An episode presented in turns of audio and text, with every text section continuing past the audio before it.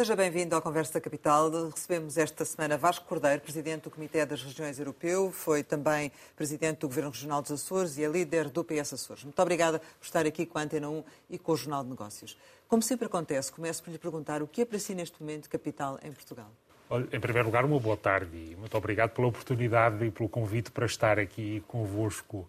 Capital em Portugal, para além daquela que é a minha região, os Açores, é, no fundo, esta, talvez a consciência do momento único em que estamos e da necessidade de congregar esforços, de reunir os melhores esforços para poder eh, ultrapassar estes desafios. De que é que eu estou a falar? Eu penso que vivemos, não apenas em Portugal, mas à escala mundial, momentos únicos, transformações profundas daquilo que é a nossa sociedade, da forma como vivemos e termos esta consciência e, sobretudo, a preparação para as transformações que isso implica, do ponto de vista uh, da transição digital, do ponto de vista das alterações climáticas, acho que isso é fundamental porque é, desde logo, uma questão de sobrevivência.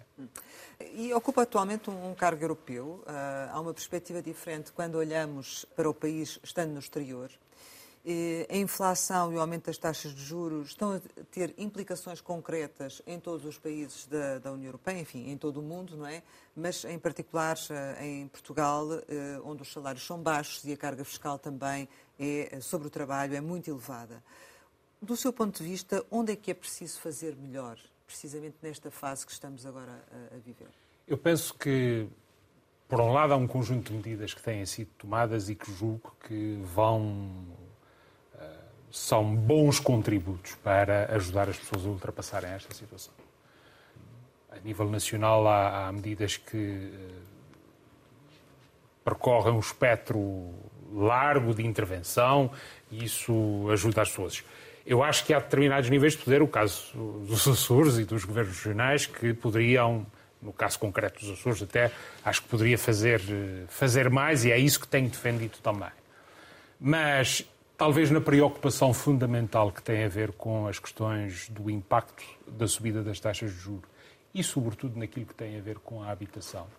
Não me refiro apenas à intervenção no nosso país, refiro-me à escala europeia, digamos assim, e aquelas que têm sido as preocupações manifestadas eh, mais do que pelo Banco Central Europeu, junto do Banco Central Europeu. Eh, é preciso atender a isso. É preciso ter atenção falta esta sensibilidade, eh, julgo, a nível europeu e a nível do Banco Central Europeu, para o impacto que isso tem, não apenas naquelas que são questões de as famílias poderem corresponder, enfim, aos seus encargos. Eu julgo que esse tipo de situações, esse tipo de tensão, mexe com algo muito mais profundo de ligação, de conexão das pessoas com determinadas estruturas de regulação e de poder da sociedade e é necessário ter cuidado com isso. Ou seja, esta política de subida de taxas de juros do Banco Central Europeu tem outras implicações ou pode vir a ter outras implicações mais graves para além daquilo que são as necessidades das famílias, é isso? Eu acho que tem implicações mais graves eh, também do ponto de vista político. Quando fala de tensões, quando, quando, quando, quando, falo disso, refiro-me em concreto àquilo que são. Eh, então, se há uma família que se sente completamente, perdoem-me a expressão, encostada à parede por causa da subida das taxas de juros, por não ver, no fundo, acolhido junto de determinadas instâncias aquelas que são as suas preocupações, a sua, a sua situação. Isso tem consequências a outros níveis. Isso não tem, não tem a ver apenas com uma relação entre a banca e, e essa pessoa ou com as questões da regulação eh, financeira ou as questões económicas. Não, isso tem também impactos políticos de abertura a determinado tipo de fenómenos extremistas que aproveitam estas situações para poder cavalgar essa insatisfação. Eh, então, nesse sentido, deveria o BCE, se calhar, eh, fazer aqui uma paragem nesta subida das taxas de juros, do seu ponto de vista? Ouvir. Ouvir? Ouvir. Ouvir e prestar quem? naturalmente atenção àquilo que é o impacto que, que, esta situação tem. Houve aqui um determinado período em que se esperava que as coisas, enfim, já estivessem a, a, caminhar para uma relativa normalização. Os últimos dados dão conta de que não é bem assim. Uh, e julgo que é necessário ter muita cautela nisso. E um dos grandes protagonistas deste processo, naturalmente, e que necessita de ter essa atenção, necessita de ouvir, obviamente que para além das entidades que dele fazem parte, os bancos centrais necessita de ouvir o impacto que isso tem ao nível da sociedade, ao nível das pessoas e nessas outras dimensões que acabei de referir. Sim, mas se os bancos centrais fizerem alguma pressão, e, já ouvimos, por exemplo, o Governador do Banco de Portugal a, referir-se a esse aspecto, dizendo que se calhar está na altura de, de, de, olhar novamente e fazer opinião, aquilo, colocar aqui um travão, uh, faz todo o sentido, não é? Que isso aconteça. Eu defendo isso, claramente. Eu defendo isso claramente, porque um, o impacto, o efeito eh, as consequências, digamos assim, destas tensões vão muito para além apenas da questão de satisfação dos encargos com o empréstimo à habitação. Falou também na questão da habitação há pouco e sabemos que o Primeiro-Ministro eh, avançou com uma carta para Bruxelas eh, pedindo para olhar para esta questão. Eh, tendo, em função da sua experiência, uh, o que é que pode uh, acontecer? Ou seja, realmente faz sentido que haja aqui, em termos da União Europeia, uma posição comum sobre esta matéria, porque estamos a falar de realidades muito diferentes nos países, não é? Ou dirigida para Portugal? Sobretudo aquilo que a, mensagem do governo português e do primeiro-ministro acaba por salientar de forma muito clara que esta deve ser uma prioridade a União Europeia necessita de olhar para este assunto nas mais variadas dimensões. Tem olhado, talvez, sobretudo na perspectiva da regulação, com algumas coisas que, enfim, constituem exercícios que uns poderão considerar mais uh, fúteis do que outros, mas, sobretudo, olhar para este assunto como uma prioridade em termos de uh, financiamento, em termos de recursos que podem ajudar a ultrapassar esta, esta situação. O PRR permite mas uh, o quadro plurianual talvez possa ir mais além do, do que vai atualmente no tratamento desta questão. E, portanto, eu acho que é uma boa iniciativa no sentido de colocar o assunto em cima da mesa a nível europeu, até porque não é Portugal apenas, o, Portugal não é o único país que está confrontado com esta situação. No Comitê das Regiões, nós, eh, enfim, somos eh, confrontados com relatos e com testemunhos de muitas regiões da Europa, de muitas cidades da Europa, que se debatem com esta questão. Com a questão da falta de habitação, com a necessidade de fortalecer em grandes centros urbanos esta vivência que traz a disponibilidade de habitação e a habitação nesses, nesses centros urbanos. E isso é sentido nos mais variados domínios. Na minha região, nos Açores, é também uma necessidade premente. As pessoas sentem não apenas naquilo que neste momento acontece, não apenas ao nível de, de classes sociais mais necessitadas, digamos assim, mas ao nível da classe média é uma situação verdadeiramente, verdadeiramente eh, que coloca pressão, que coloca tensão na vivência das pessoas. Há outros fatores que contribuem para isso, é verdade. Não é apenas a subida das taxas de juros. Se nós não tivermos instrumentos claros de ordenamento, uh, instrumentos claros que possam conciliar ou procurar o melhor possível um ponto de equilíbrio entre aquilo que é, por exemplo, o desenvolvimento do turismo, enfim, a adesão a algumas modalidades de alojamento local, enfim, que as pessoas resolvem fazer investimentos desse ponto de vista. Se nós não tivermos esse, esse, esse cuidado, julgo que a situação se agrava particularmente. Tenho testemunho dos Açores em que me parece que é claramente necessário intervir para conseguir esse ponto de equilíbrio e para uh, desbloquear algumas situações que se afiguram, enfim, óbvias neste momento. Mas essa intervenção da União Europeia seria ao nível de um reforço de verbas, por exemplo? Destinadas à habitação?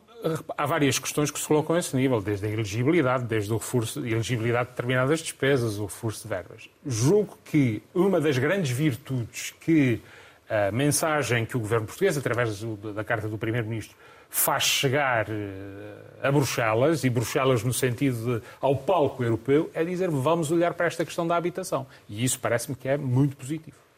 Os últimos dados revelam que a economia da zona euro está já a abrandar um, ehm, e que a subida acentuada da inflação e da crise energética vieram agravar uh, ainda mais as, as desigualdades pré-existentes. Considera que deve haver aqui uma, uma adaptação daquilo que são as políticas e os fundos europeus programados para o próximo, o próximo quadro comunitário, 2021-2027? Repare, uma das grandes componentes deste novo quadro eh, financeiro plurianual, que vai até 2027, tem a ver exatamente com a questão, por exemplo, da transição energética. O próprio PRR eh, acaba por fundamentar-se muito nisso. Há um risco em toda esta situação. E o risco, na minha opinião, O risco é de olharmos para trás em vez de olharmos para a frente. O que é que quer dizer com isso? De procurarmos mais a segurança ou a certeza de abastecimento em fontes tradicionais do que propriamente apostar decididamente naquilo que tem a ver com a transição energética e com um novo modo de funcionamento, com a aposta em energias renováveis e por aí fora. Não é apenas a questão da produção, é a questão da utilização, enfim, toda esta componente. Mas esse risco está a falar em termos europeus? Ou, ou... Em termos europeus. Certo. Esse risco julgo que existe em termos europeus.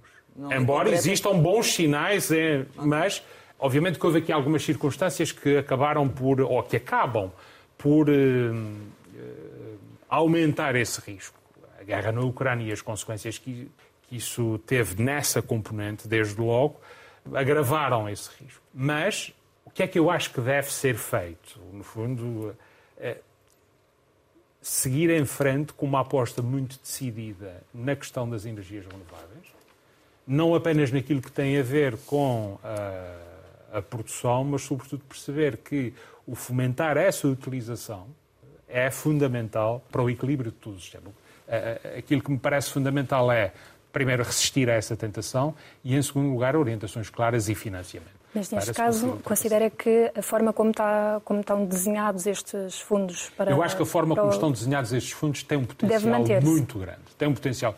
Deve manter-se apesar do, do, impacto acrescido da guerra. Eu não classifico a forma como está organizada nesta e noutras matérias como perfeita. Há sempre. Agora, as dificuldades que nós estamos a ter, ou que podemos eventualmente vir a ter, é porque há problemas na formulação. Julgo que não é o caso. Há necessidade, e aí já, enfim, já entramos noutras componentes, há necessidade de chamar mais protagonistas para a concretização desta aposta. Entidades locais, entidades regionais. Uh, têm um papel fundamental, um, para além, obviamente, daquilo que é o, o consumidor, enfim, todo o setor privado mas mobilizar e fomentar todas estas entidades para a utilização dos recursos que estão disponíveis, para seguirem esta estratégia, para apostarem mesmo que modelada à sua realidade, julgo que é, é, é, há aqui uma margem de progressão ainda grande para garantir uma melhor eh, eficácia dessa aposta. E em Portugal, como é que avalia a estratégia que foi definida para a aplicação destes fundos? Eu penso que a estratégia é correta. Aliás, eh, não só a estratégia, mas também a própria, uh, o próprio nível de execução de fundos, nomeadamente do PRR. Os últimos dados, eh, julgo que colocam Portugal no sexto país que está, no fundo, a ter essa, uma boa execução destes, uh, destes fundos. Refiro-me em concreto à questão do, do PRR. O que é que se nota a nível europeu? Aliás, isso prende-se com um exercício que o Comitê das Regiões faz periodicamente, que é o relatório sobre o estado das regiões e das cidades da Europa.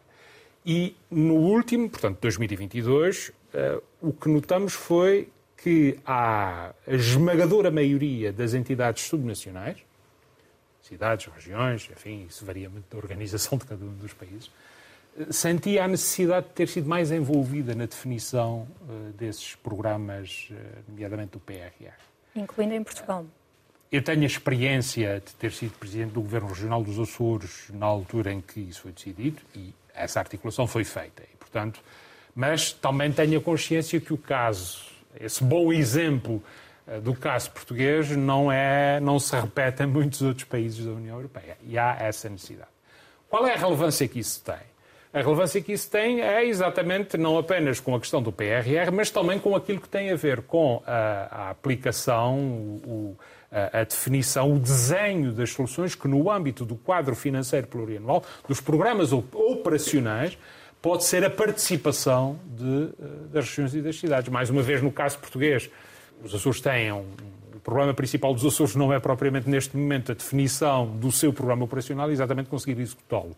Ainda estamos a zero, praticamente. Mas há muitas regiões, vamos chamar poderes subnacionais, autoridades locais e regionais, que dão nota desta necessidade. Não apenas do ponto de vista da, da execução dessas verbas, mas de desenharem, de acordo com aquelas que são estratégias europeias e nacionais, desenharem aqueles que são os programas e os eh, projetos para poderem alcançá-la. Eh, já falaremos mais em concreto sobre o PRR, mas ainda relativamente à, aqui à questão do, do quadro comunitário, um, ehm, tendo em conta que os fundos são atualizados a uma taxa de 2%, e a variação média da, da, inflação é superior a isso, deveria, do seu ponto de vista, também aqui uh, haver uma, uma, compensação em função da subida da inflação ou, ou não? Eu acho que neste momento o problema principal com que nós nos confrontamos é exatamente isso que à escala europeia. Não é um problema de dizer, bom, nós temos esses projetos e estão-nos estão a faltar recursos por causa de. Não. E aí há um trabalho gigantesco, digamos assim, para agilizar, desburocratizar. E quando me refiro a agilizar e desburocratizar, não é apenas na perspectiva do beneficiário, não. É a todos os níveis da própria definição do beneficiário, das, entidades que fiscalizam e que auditam estes, estes processos.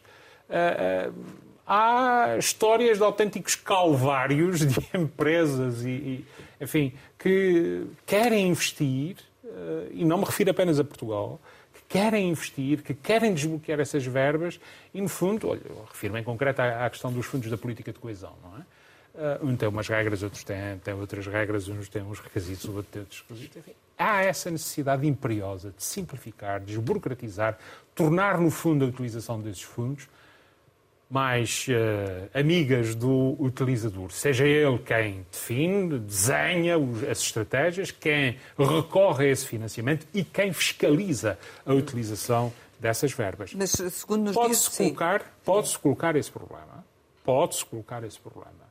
Mas eu diria que neste momento a atenção principal deveria estar no desbloquear uh, e na simplificação e, obviamente, não, não, não descurando que podemos chegar a essa fase em que esse pode ser um problema. Transpondo isso para a questão do PRR português, também sente essa, esse problema ou não? Conforme lhe referi, o que os últimos dados indicam é que Portugal está numa boa posição em termos de execução uh, do PRR à escala europeia. Está, segundo julgo saber, à volta do sexto lugar entre os países da União Europeia com essa utilização. O PRR é um caso particular pelas próprias regras de financiamento, pela própria metodologia de aferir a sua execução. Deixe-me responder-lhe desta forma. Há lições que se podem retirar do PRR, por exemplo, para uma política de coesão do pós-2027? Eu acho que há. Quais são essas lições? Eh, talvez seja o tempo de começarmos a analisar mais o cumprimento ou a utilização de fundos não pela capacidade que há de gastar fundos, mas pelo, por alcançarem-se determinadas metas e determinados objetivos. Já se fez um pouco Aquilo que temos, isso agora, PR, é? Exatamente. Sim. E por isso é uma boa lição, acho que merece ser analisada, merece ser pensada, refletida nos seus riscos. Qual é um dos riscos que pode haver aqui? Isso já se prende com o próprio modo de gestão. É, no fundo, o, o Estado, o país, recebe um determinado envelope eh, financeiro e poderá haver alguma fragilidade no alcance destas, eh, na fiscalização do cumprimento dessas metas. Mas essa é, uma, é um bom exemplo, é uma boa lição a retirar-se do, uh, do PRR. Mas por aquilo que nos diz, então, uh, considerando que as, as, regiões não foram suficientemente ouvidas para este a nível PRR, europeu, a nível europeu, mas se calhar também em Portugal, uh, ou não? Repare, eu tenho a experiência dos Açores. Dos Açores. Sim, essa já nos disse que foi boa. Mas em termos de coesão, este, a aplicação deste PRR poderia, ter, poderia ser melhor, poderia uh, ter trazido um país melhor uh, se realmente. Não, esse é o próprio objetivo e esses são os próprios vai... desígnios que o PRR Sim, mas achas que se vai conseguir isso? Eu acho que é um contributo muito importante. Hum. O PRR é a varinha mágica para todos os problemas do país? Não, não é. Não é. Como não há fundo europeu nenhum que seja. Não são os fundos europeus que resolvem todos os problemas do país. Ajudam a resolver, claramente, e o PRR, pelo volume de investimento que tem, pela facilidade de regras que tem, ajuda, claramente. O que é que nos diz uh, o histórico, por exemplo, no caso, no caso da minha região, no caso dos Açores? Uh, os fundos europeus foram fundamentais para ultrapassar e para aproximar a região de um conjunto de, de indicadores europeus. Claro que a nível europeu também ninguém ficou quieto, foram fazendo o seu caminho portanto, mas eh, quem conheceu os Açores há, há, há 20 anos, há 30 anos, eh, percebe que houve muita coisa que foi feita uh, também com a ajuda do financiamento, do financiamento comunitário. O PRR é um bom contributo, sobretudo naquelas componentes que têm a ver com a transição digital, ou seja, ajudar a preparar para o futuro, sim, é um contributo importante. Julgo que está desenhado de forma a possibilitar esta componente, mas por vezes nesta discussão julgo também que a ênfase é colocada demasiadas vezes naquilo que é, que é a responsabilidade dos fundos e não propriamente naquilo que é a nossa responsabilidade. Como é que está a execução do PRR nos programas, olha, no caso dos Açores, por exemplo, está muito baixa. E isso não é a responsabilidade da, da, União Europeia, não. Nós temos as verbas, nós, o que é necessário é reforçar a capacidade de as utilizar os Açores têm, então, e essa foi ainda uma negociação Sim. do anterior governo, têm entre 2021 e 2027 cerca de 3.200 milhões de euros, 3.200 milhões de euros para utilizar de fundos, contabilizando aquilo que foi o reforço do quadro anterior, o PRR e o próximo quadro comunitário de apoio. Isso é quase o dobro daquilo que habitualmente costumavam ter. É um problema de recursos? Não, não é um problema de recursos, é um problema de capacidade de, de transformar esta oportunidade em algo que seja funcione para as pessoas, funcione para a região, funcione para a economia açoriana. Mas isso aplica-se isso aplica-se obviamente no seu todo, claro, é? claro. E, e, diria que há uma centralização, porque referiu que há uma boa execução em termos nacionais, mas depois em termos regionais a execução é, é um pouco mais, mais fraca. Diria que há uma, uma excessiva concentração do, dos fundos na, a nível Eu, nacional, a forma continental. Como, a forma como está desenhado o PRR a nível europeu uh, potencia esse risco. Mais uma vez digo, no caso de Portugal, naquilo que é o exemplo que tenho dos Açores, da participação, não me parece que isso tenha acontecido. Mas é um risco e, sobretudo, é uma lição que tem que se tirar para um, aquilo que deve ser a política de coesão no pós-2027. Um, porque este, este quadro comunitário que ainda estamos, um exemplo, este quadro comunitário que ainda estamos a concluir, digamos assim, não é?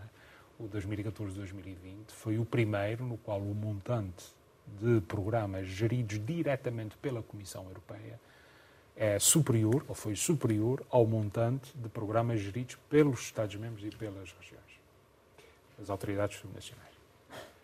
Isso levanta problemas a vários níveis. Isso levanta problemas a vários níveis. E é necessário resistir a esta tentação de, até mesmo por critérios de eficácia, uh, ou de eficiência, uh, no fundo, garantir que, bom, os Estados-membros tratam de tudo, os países tratam de tudo. Não é assim que a Europa está construída e não é assim que um dos objetivos principais da União Europeia, a coesão económica, social e territorial, se consegue. É necessário a participação, é necessária a participação, é imprescindível a participação de entidades subnacionais, regiões, municípios, falo a nível europeu, também no nosso país, claramente. Não apenas na execução, mas na própria definição das estratégias que em cada comunidade e localmente, dentro de um quadro nacional e de um quadro europeu, podem ser seguidas para melhor alcançar esses objetivos. Sobre o, PRR em específico, Portugal abriu recentemente mão de, de novos empréstimos de Bruxelas para reforçar precisamente o, o, plano nacional. Acha que foi uma, uma boa decisão ou poderiam estes empréstimos ser usados para reforçar os apoios que foram, que foram dados uh, em termos regionais e municipais. Permita-me, os brasileiros têm uma expressão que é se fugir o bicho pega, se ficar o bicho come. E esta situação é exatamente, se Portugal recorresse aos empréstimos, é porque estava a recorrer aos empréstimos. Se Portugal não recorre aos empréstimos, porque obviamente não está, uh, não deixou de recorrer para pôr em causa a execução. É porque acha que consegue fazê-lo sem essa necessidade. Bom, eu acho que isso é um bom sinal. Referiu há pouco o relatório anual sobre o Estado das regiões e dos, dos municípios um, e esse relatório diz-nos que, em termos de política de coesão, que efetivamente está a ser feita a diferença em, em algumas regiões. No caso português, onde é que é visível, do seu ponto de vista, que a política de coesão está a fazer diferença? Quando, por exemplo, tem uma determinada iniciativa de qualificação de jovens ou de adultos isso é política de coesão, isso é Fundo Social Europeu, isso é política de coesão. Hum. Quando, por exemplo, inaugura umas instalações de um centro de saúde, nos casos, obviamente, em que elas são, em que elas são ah, ah, comparticipadas ou são elegíveis, isso é política de coesão. A sua pergunta coloca ou chama a atenção, se me permite, para um outro problema. Valorizamos suficientemente a política de coesão? nós, autoridades nacionais, locais, regionais, na generalidade dos casos, quando há a inauguração ou o lançamento da primeira pedra de um desses investimentos, dizemos, alto lá, mas aqui há uma determinada taxa, de, há uma determinada percentagem deste dinheiro, do dinheiro que foi necessário para fazer isso, que veio da União Europeia. Fazemos isso. É, normalmente o que acontece é que. Eh, Normalmente os benefícios são nossos e os problemas são de Bruxelas. Implicitamente assume-se que, que, são verbas nacionais. Não, mas isso deve ser rentabilizado, porque passa por aí também a consciência, o reforço da consciência por parte das pessoas, dos cidadãos, da importância do projeto europeu, da importância da União Europeia. Mas o que se tem assistido efetivamente é, nomeadamente, à redução ou mesmo eliminação de alguns serviços básicos em algumas zonas do país. Uh, que isso é contra é aquilo que acaba de dizer, é não é? Portanto, daí eu lhe perguntar se efetivamente se sente em Portugal ou não que, há um, que a política de coesão faz diferença. Ou eu, falo, está a trabalhar... eu falo pela realidade que conheço melhor. Uh, fez, faz a diferença, claramente, do ponto de vista de, de, de escolas, do ponto de vista de estruturas de saúde, claramente. Do ponto de vista de qualificação, claramente que faz a diferença. É essencial, não fosse, não fossem os fundos estruturais e nós estaríamos numa situação, eh, enfim, absolutamente eh, enfim, inimaginável, quer dizer. Eh, isso faz a diferença. Agora, obviamente então... que há, obviamente que há situações Algumas delas muito caminho a correr, não? Claro que há, mas é por isso que nós defendemos que a política de coesão continue a ser é estranho, porque já vamos muitos anos de fundos comunitários direcionados para a política de coesão, não é? Este... Muitas das vezes há a tendência de tirar a fotografia do momento e dizer bom, há tantos anos que andamos e afinal nós estamos ainda nesta situação. E o caminho que percorremos? E o percurso que foi feito nestes indicadores? Num conjunto de indicadores sociais, económicos, essa par é isso, é, é, ter não a fotografia do momento, mas ter a noção deste percurso, que dá a ideia também da importância desse tipo de instrumentos. Houve erros, claro que houve. Houve abusos, claro que houve. Naturalmente. Mas o balanço é claramente positivo e não pode ser posto em causa, na minha opinião, obviamente, não pode ser posta em causa a, a importância, nomeadamente da política de coesão, deve ser evidenciado. Quando há um investimento, quando há algo que é concretizado com o apoio de fundos comunitários, deve ser evidenciado. Eh, relativamente à questão da, da Ucrânia e da possível eh, adesão à União Europeia, um, ehm, o que é que, do seu ponto de vista, isto implicaria para Portugal eh, relativamente à coesão? Porque se tem falado muito de, desta questão de, de seguir o espaço, seguir os trâmites normais e não acelerar o processo a entrada da Ucrânia, que impacto é que teria em Portugal? Bom, eu acho fundamental que no tratamento desta questão da adesão da Ucrânia da adesão da Ucrânia à União Europeia, esse seja exatamente o caminho. Existem mais uh, Estados, uh, países, candidatos, e é fundamental que as regras, os procedimentos sejam iguais para todos. A Ucrânia tem tido e deve ter toda a solidariedade pela situação concreta em que está de guerra, e tem tido essa solidariedade, mas, no caso da adesão, há um conjunto de requisitos que não podem ser uh, alterados, aliviados apenas por esta situação. Eu julgo que isso seria extremamente perigoso e, e concordo em absoluto com essa, com essa ideia. A adesão da Ucrânia, o que é que significa? Não só a adesão da Ucrânia, mas a adesão de outros países. O que é que significa para Portugal? Ou melhor, se quiser que eu, o que é que significa no contexto europeu? Bom, uh, significa um monumental teste à solidariedade, à solidariedade europeia. Uh, porque, obviamente, os recursos são finitos. Uh, e, obviamente, que a entrada de mais países exigirá, desde logo, essa questão dos recursos. Mas significa outra coisa, é que a União Europeia precisa de se reformar do ponto de vista do seu modelo de governação. Não é possível continuar desta forma. Precisa de ter outras regras para funcionar. Mas em termos da distribuição de verbas, é isso? Não, não, não, não, não. em termos do seu funcionamento. Eh, porque eh, com 27 é o que é, eh, e às vezes os exemplos não são particularmente, enfim, Abonatórios. Abonatórios, obrigado. Mas, e portanto, é necessária esta reforma. E isso deve ser, parece-me, um dos aspectos, um dos aspectos fundamentais. do ponto de vista de verbas.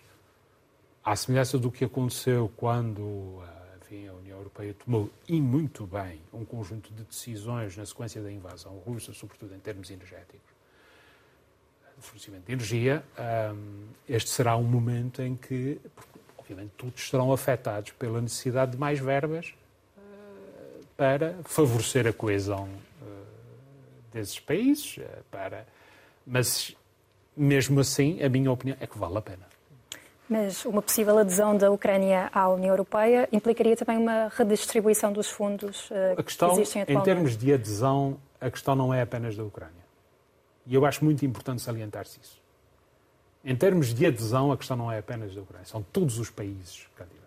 Ou seja, prefiro falar a adesão de mais países à União Europeia. Mas, mas falamos já da Ucrânia, a situação da Ucrânia, Ucrânia é e deve ser particular na questão da guerra que enfrenta. Naquilo que tem a ver com a adesão, eu acho que é fundamental que as regras, percebo também que isto, esta posição deve ser temperada em alguns aspectos, mas é fundamental que não se fale a adesão da Ucrânia e depois os outros. Não.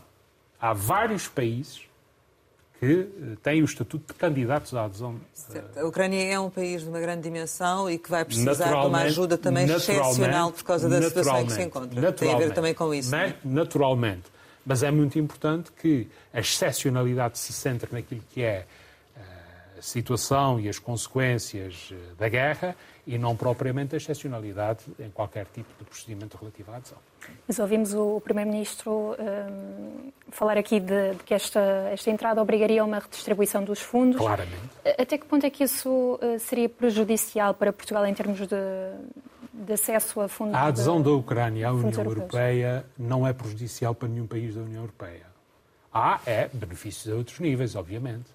E exigirá que todos se acomodem, no fundo, àquilo que é as regras que nortearam a entrada de todos. Haverá necessidades e haverá recursos que terão que ser distribuídos para mais países do que, uh, do que aqueles que existem neste momento. A comissária Elisa Ferreira tem dito que o PT 2030 poderá ser o último quadro financeiro de apoio uh, a ser concedido a Portugal. Partilha desta visão ou, acredita que, que, ainda virá um, um, próximo quadro financeiro de apoio? Eu gostava que a comissária Elisa Ferreira, uh, nesse aspecto, não tivesse razão. Se a questão for vista desta forma, há elegibilidades relativa, de, de, de despesas e de investimentos relativamente aos quais provavelmente este quadro será o último, talvez sim.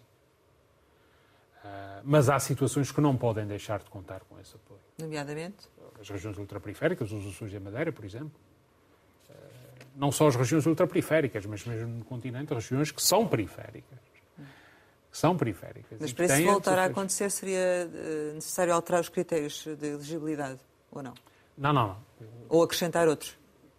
Isso tem a ver com, obviamente, com o aperfeiçoamento de critérios de elegibilidade, com aquilo que seria a manter-se esse procedimento da negociação de um acordo de parceria entre o Estado-membro e a União Europeia. Começaria, obviamente, em primeiro lugar, pela União Europeia permitir esse tipo de, de, de, de áreas, digamos assim, ou de intervenção. Não é? E, em segundo lugar, obviamente, do ponto de vista do próprio país, poder ter essa, esse cuidado e essa, e essa abordagem. Porque, no fundo, se tudo se mantiver como está atualmente, a Comissária Europeia pode ter razão e este ser o último quadro. Se tudo se mantiver eh, como está atualmente, mesmo com os atuais critérios, uh, há regiões que obviamente vão fazendo um percurso que passam de níveis de elegibilidade, ou melhor dito, de níveis de intensidade de apoio.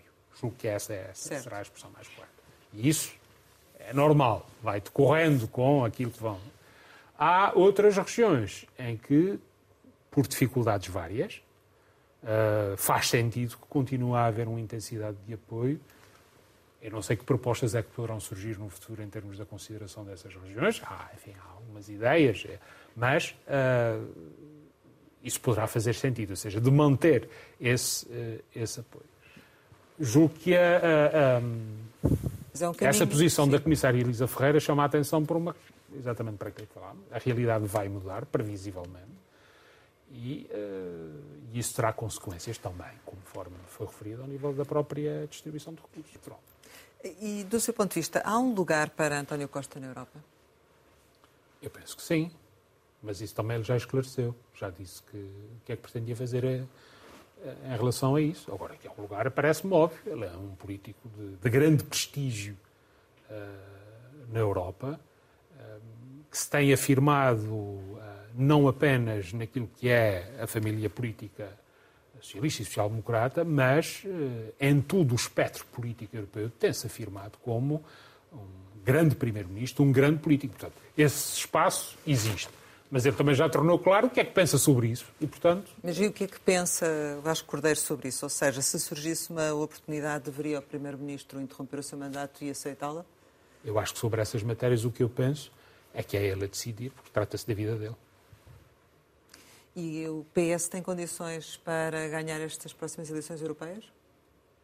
Eu acho que o PS tem condições para ganhar as próximas eleições europeias. Uh e deve fazê-lo, obviamente, com a apresentação de candidatos que sejam uh, mais valias para o nosso país, que correspondam de, que correspondam de forma clara a um determinado projeto e uma determinada ambição para, mais para a Europa. Mais do que aqueles que estão neste momento a ocupar os lugares? Na, não, isso não, essa minha afirmação não pode ser lida como traduzindo qualquer tipo de juízo sobre a prestação dos atuais. Esta minha afirmação corresponde exatamente àquilo que me perguntou. Mas isso, eh, o PS neste momento, até em função daquilo que tem acontecido com os, eh, um governo que tem sido, que está desgastado por via de algumas situações que têm acontecido, uh, isso não se vai refletir do seu ponto de vista no, no partido e nas eleições? Qualquer governo desgasta-se exatamente por isso, por ser governo. Que tem havido algumas situações, enfim, que o governo se tem posto a jeito. Também é verdade. Mas acho que estas eleições são importantes, obviamente, bastante importantes, pelo momento que vive a União Europeia uh, e por aquilo que significa também para o Partido Socialista o contributo que pode dar uh, neste processo. Agora é preciso, obviamente, é construir uma, uma lista e um projeto que sirva a estes objetivos. Eu acho que o PS deve ir à luta. E, portanto, porque tem argumentos, tem património político eh, de intervenção a nível europeu para ir à luta eh, neste, nestas eleições, eh, orgulhando-se do trabalho que foi feito durante este mandato e, obviamente, olhando para a frente, porque é isso que interessa. Mas porque também o PSD tem mérito e também vai à luta e há que ter receio, é? Não é questão de ter receio. O, a democracia é isto, não é? Então, o PSD fará aquilo que tem que fazer, apresentará os seus candidatos, os seus programas, mas pelo PSD falará o PSD.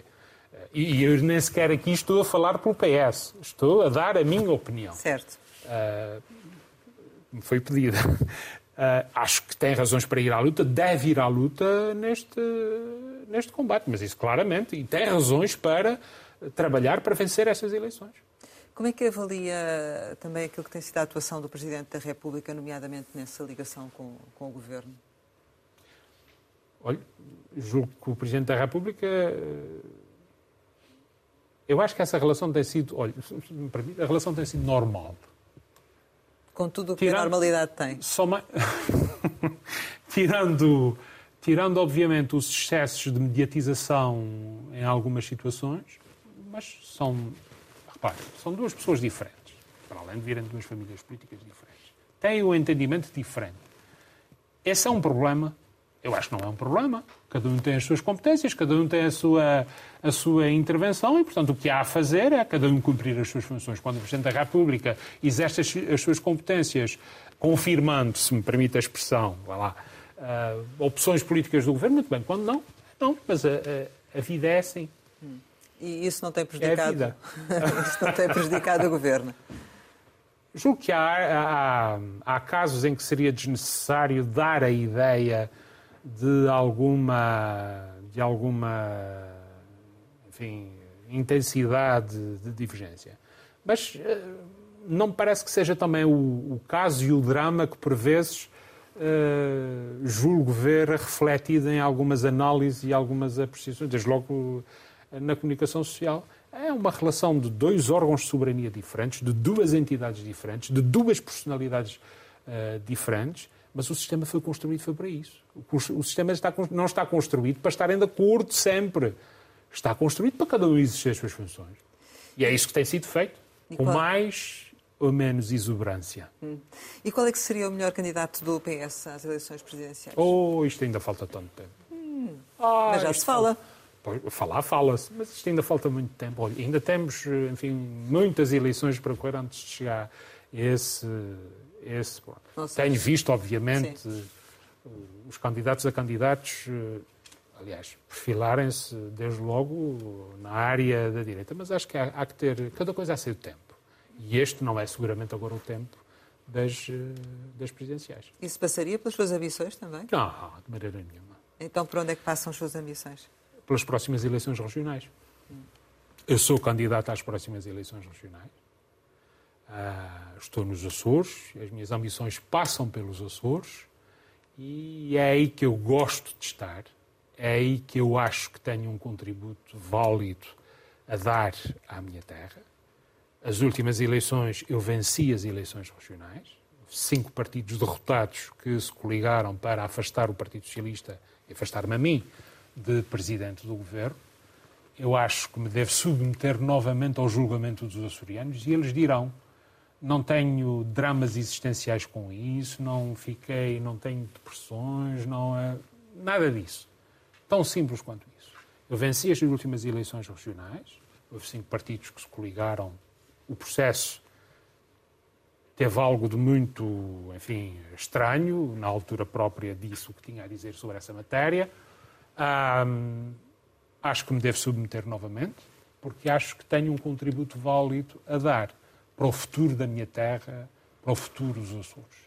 Se os açorianos entenderem que eu tenho esse, uh, esse mérito, muito bem. Se entenderem que não, é democracia. Chegamos ao final e, como habitualmente, lançamos algumas palavras para uma resposta rápida. A primeira é covoada. Ah, é a melhor terra dos Açores do mundo. Melhor terra do mundo. Não é dos melhor terra do mundo. É onde nasci, onde cresci e que me ligam a, raízes familiares. Ilhéu? É, é algo. É, é, é traz-nos uh, sentimentos e sensações únicas de liberdade. Talvez até paradoxalmente, não é? Mas de liberdade.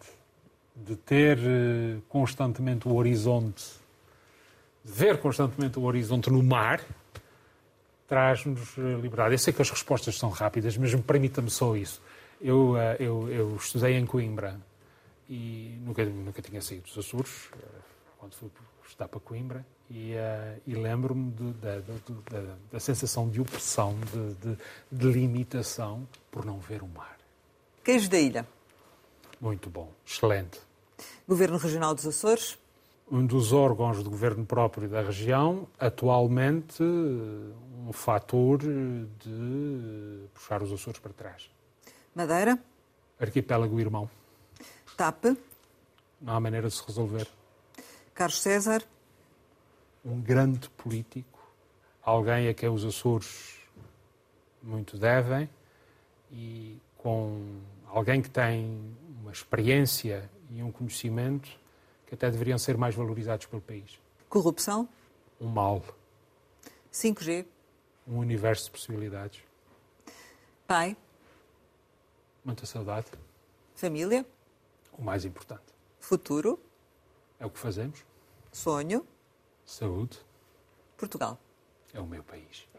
Vasco Cordeiro, muito obrigada por ter estado no Conversa Capital com a Antena 1 e o Jornal de Negócios. Pode rever este Conversa Capital com o Presidente do Comitê das Regiões Europeu em www.rtp.pt.